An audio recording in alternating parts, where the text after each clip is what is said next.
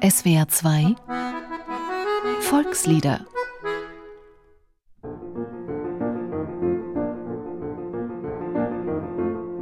Es war einmal ein armer Mann, der hatte vier Söhne.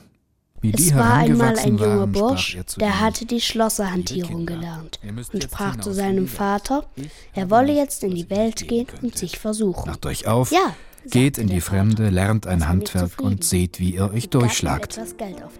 Da ergriffen die vier Brüder den Wanderstab, nahmen Abschied von ihrem Vater und zogen zusammen zum Tor also hinaus. zog er herum und suchte Arbeit. Das Wandern ist des Müllers Lust, das Wandern. So war es Tradition seit Jahrhunderten. Wer Arbeit suchte, ein Handwerk lernen wollte, der ging von zu Hause fort.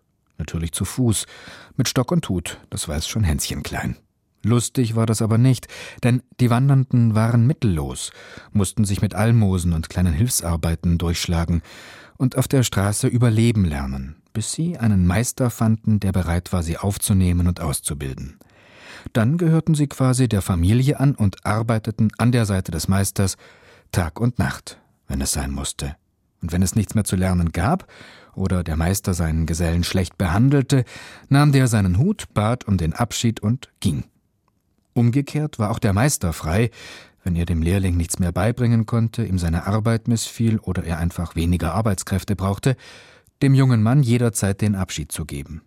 Der wanderte dann weiter, um bei einem anderen Meister um Arbeit zu bitten und seine Ausbildung dort fortzusetzen.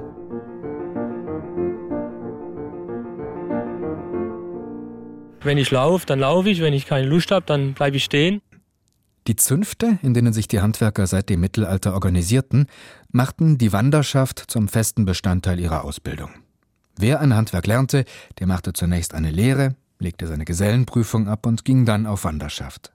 Wie lange die dauerte, das war unterschiedlich und wurde in den Artikeln der jeweiligen Zunft festgelegt. Danach musste man bei der Innung ein Niederlassungsrecht beantragen und sich in einer mehrjährigen Arbeitszeit am Ort seiner Wahl bewähren. Dann erst konnte man sein Meisterstück machen, erhielt das Niederlassungs- und Bürgerrecht und dann erst durfte man auch heiraten, im Falle eines Müllerburschen am besten eine Müllers Tochter, denn damit kam er auch gleich zu einer eigenen Mühle.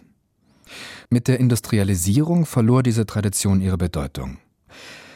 Aber je unüblicher die Wanderschaft wurde, desto häufiger tauchte sie in Liedern, Gedichten und Romanen auf, romantisch verklärt, als Duft der guten alten Zeit.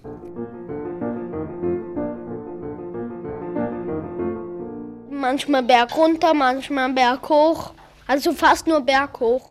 Der Müllersbursche, der in dem bekanntesten deutschsprachigen Wanderlied Die Lust des Wanderns so mitreißend besingt, ist genau genommen noch gar nicht unterwegs. Sein schwärmerisches Loblied auf das Wandern ist in Wirklichkeit eine flammende Rede an seinen Müllermeister, ihn weiterziehen zu lassen. Ziemlich wahllos nennt er das Wasser, Mühlenräder und sogar die Steine im Bachbett als Zeugen dafür, dass das Wandern ein naturgegebenes Bedürfnis ist, dem er sich nicht entziehen kann. Es kann eigentlich nichts Schöneres geben, als früh die Schuhe anzuziehen, hinausgehen in die Berge oder in den Wald und frische Luft zu tanken.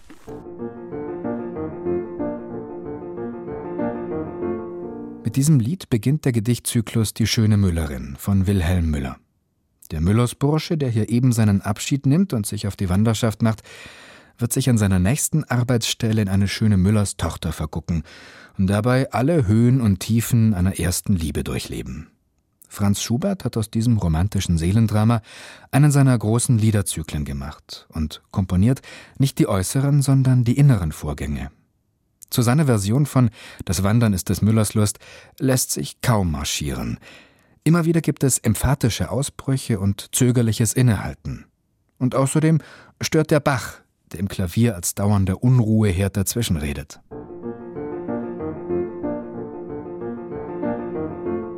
Wandern gehen kommt mir doch sehr bizarr vor.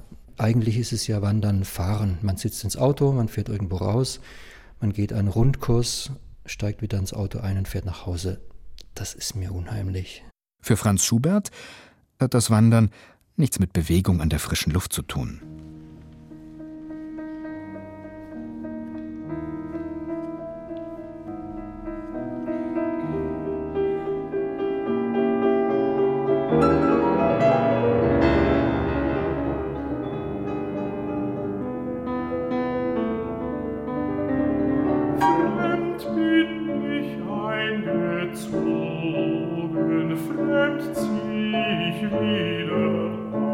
Fremdsein.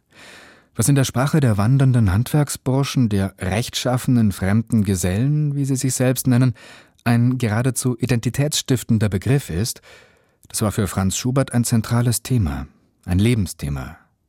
Seine Lebenszeit, er wurde ja nur 31 Jahre alt, fällt in die Zeit der Restauration in Österreich, in eine Zeit, in der der österreichische Kaiser Franz II. mit aller Kraft versuchte, die Aufklärung, die unter Maria Theresia und ihrem Sohn Josef Österreich zu einem modernen, wohlhabenden Staat gemacht hatte, rückgängig zu machen. Mit Repression, Zensur und Terror wurde das selbstbewusste Bürgertum eingeschüchtert.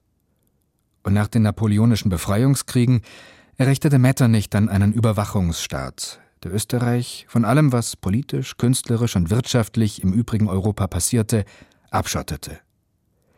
Und die Österreicher, bespitzelt von Tausenden als Informanten angeworbenen Mitbürgern, gaben dem Druck geschmeidig nach und arrangierten sich. Beethoven konnte nicht genug darüber schimpfen. Schubert aber fühlte sich als Fremder in einer tatenlosen Zeit und unter feige angepassten Landsleuten. Seine Wanderer sind Abbild dieser Heimatlosigkeit, rastlos umhergetriebene, die wandern, weil sie sich nirgendwo zu Hause fühlen können.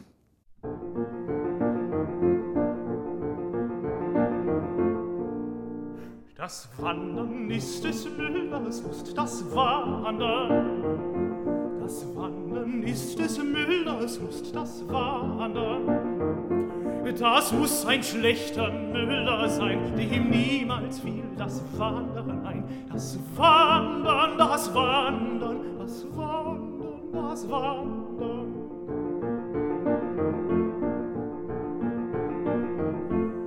Vom Wasser haben wir's gelernt, vom Wasser.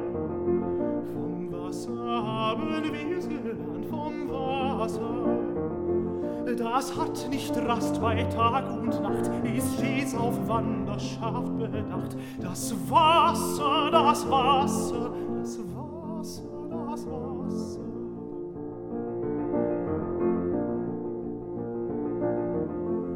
Das sehen wir auch den Rädern ab, den Rädern. Das sehen wir auch den Rädern ab, den Rädern die gar nicht gerne stille stehen, die sich mein Tag nicht müde gehen. Die Räder, die Räder, die Räder, die Räder.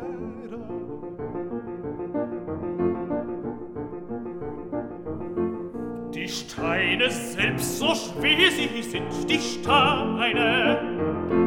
Die Steine selbst so schwer sie sind, die Steine tanzen mit den Motoren ein und wollen gar noch schneller sein. Die Steine, die Steine, die Steine, die Steine.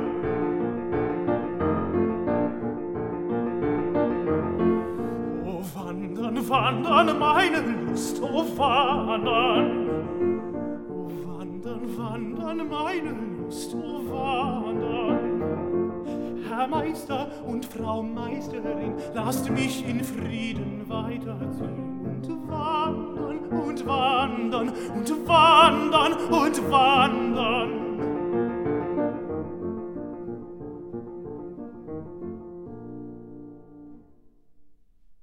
Das Wandern aus dem Zyklus Die schöne Müllerin von Franz Schubert. Gesungen von Julian Pregardien und begleitet von Götz Peyer. Ein Beitrag von Dorothea Bossert. Dieses Lied können Sie sich auch im Internet anhören und eine Woche lang sogar herunterladen unter www.swr2.de oder www.liederprojekt.org. Da finden sich auch der Liedtext und die Noten und eine instrumentale Fassung zum Mitsingen. Volkslieder ist ein gemeinschaftliches Benefizprojekt von SWR2 und dem Karus Verlag. Sing macht stark. Stimmt.